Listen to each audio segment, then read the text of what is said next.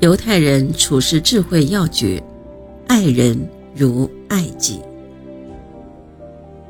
为什么神在开始的时候不一下子就造出许多人，却只造出一个人来，让全人类自一个人而繁衍成许多人呢？拉比们的答案是：这是神为了告诉我们，谁夺取了一个人的生命。就等于杀害全人类。相对的，如果谁能救一个人的生命，那么他就等于拯救了全世界人的生命。同样的，爱一个人时，也就等于爱整个世界的人。因为人类都是一个祖先繁衍下来的，所以同源同根。因此，犹太人认为人要去爱整个人类。这个解释是：神在开始时为什么仅仅创造一个人呢？这是为了防止任何人说他自己的血统优于别人的血统。因为如果当初只造出一个人，那么溯源而上，每个人都会发觉大家都是来自同一个祖先，所以也就不会有这一个民族比那一个民族更优越的说法了。因为实际上。大家都是从同一个亚当繁衍下来的，其中亚当的头是出自乐园的泥土，他的身体是来自巴比伦的泥土，至于他的双腿，则是网罗了全世界的泥土所造成的。亚当这两个字，在犹太人心中就是人的存在是世界性的，即四海之内皆兄弟。因为有这样一个大人类的观念，在历史的长河中，尽管犹太人受尽迫害、历尽坎坷，但是，一旦犹太人有能力主宰命运的时候，他们却并不会迫害、侮辱其他的民族。相反，他们能够以平常的心对待其他人，甚至用爱心去帮助他们。为此，犹太人有句名言说：“谁是最强大的人？”化敌为友的人，犹太人认为，谅解和接受曾经伤害过你的人，才是最好的待人之道，这样就能得到希望中的回报。为此，犹太拉比高度赞美那些受到侮辱却不侮辱别人，听到诽谤却不反击的人。在犹太人看来，对他人的爱源于家庭之内的爱。即对兄弟姐妹的爱。有两个农民兄弟，一个和妻儿一起住在山的一边，另一个还没结婚，住在山的另一边的一个小草屋里。有一年，兄弟俩收成都特别好。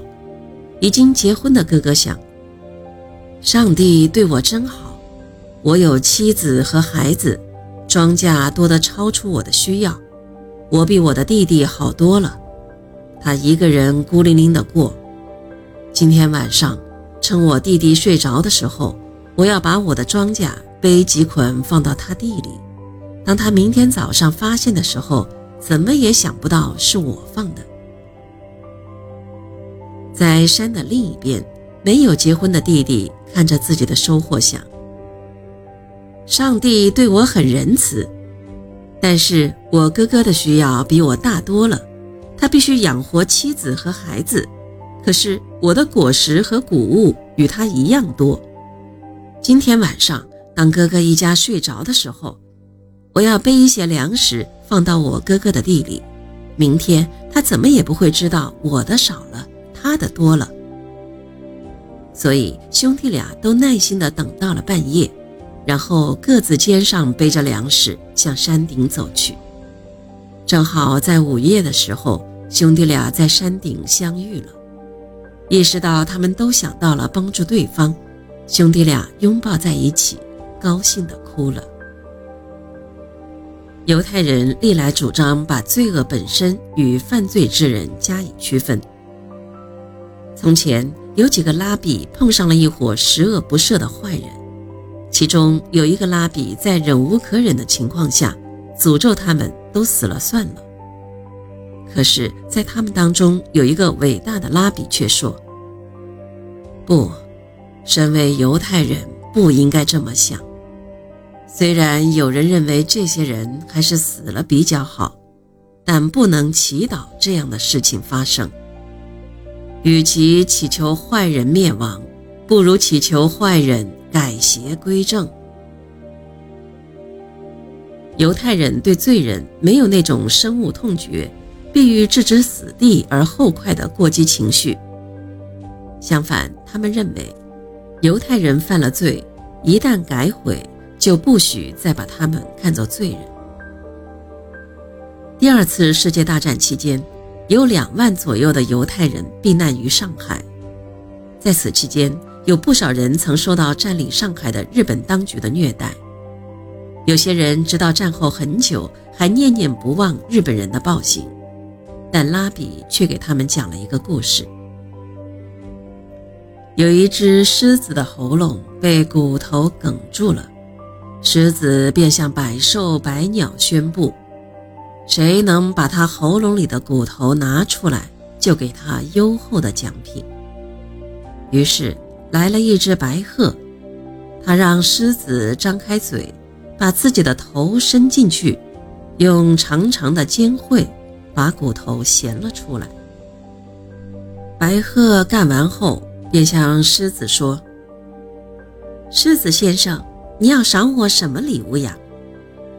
狮子一听，恼怒地说：“把头伸到我的嘴里面，能够活着出来，这还不算奖品吗？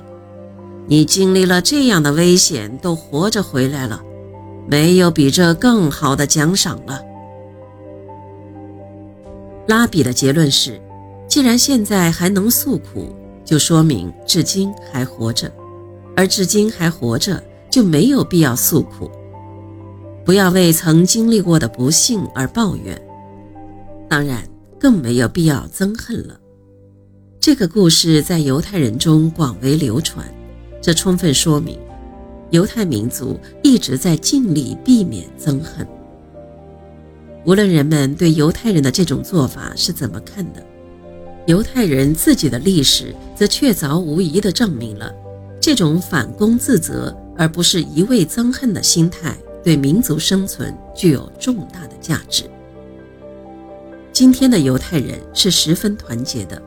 东欧一些国家的犹太社团成员，为了消除相互之间存在或可能存在的隔阂，在赎罪日前夕做礼拜时，往往真诚地向相遇者打招呼，说声“请宽恕我”。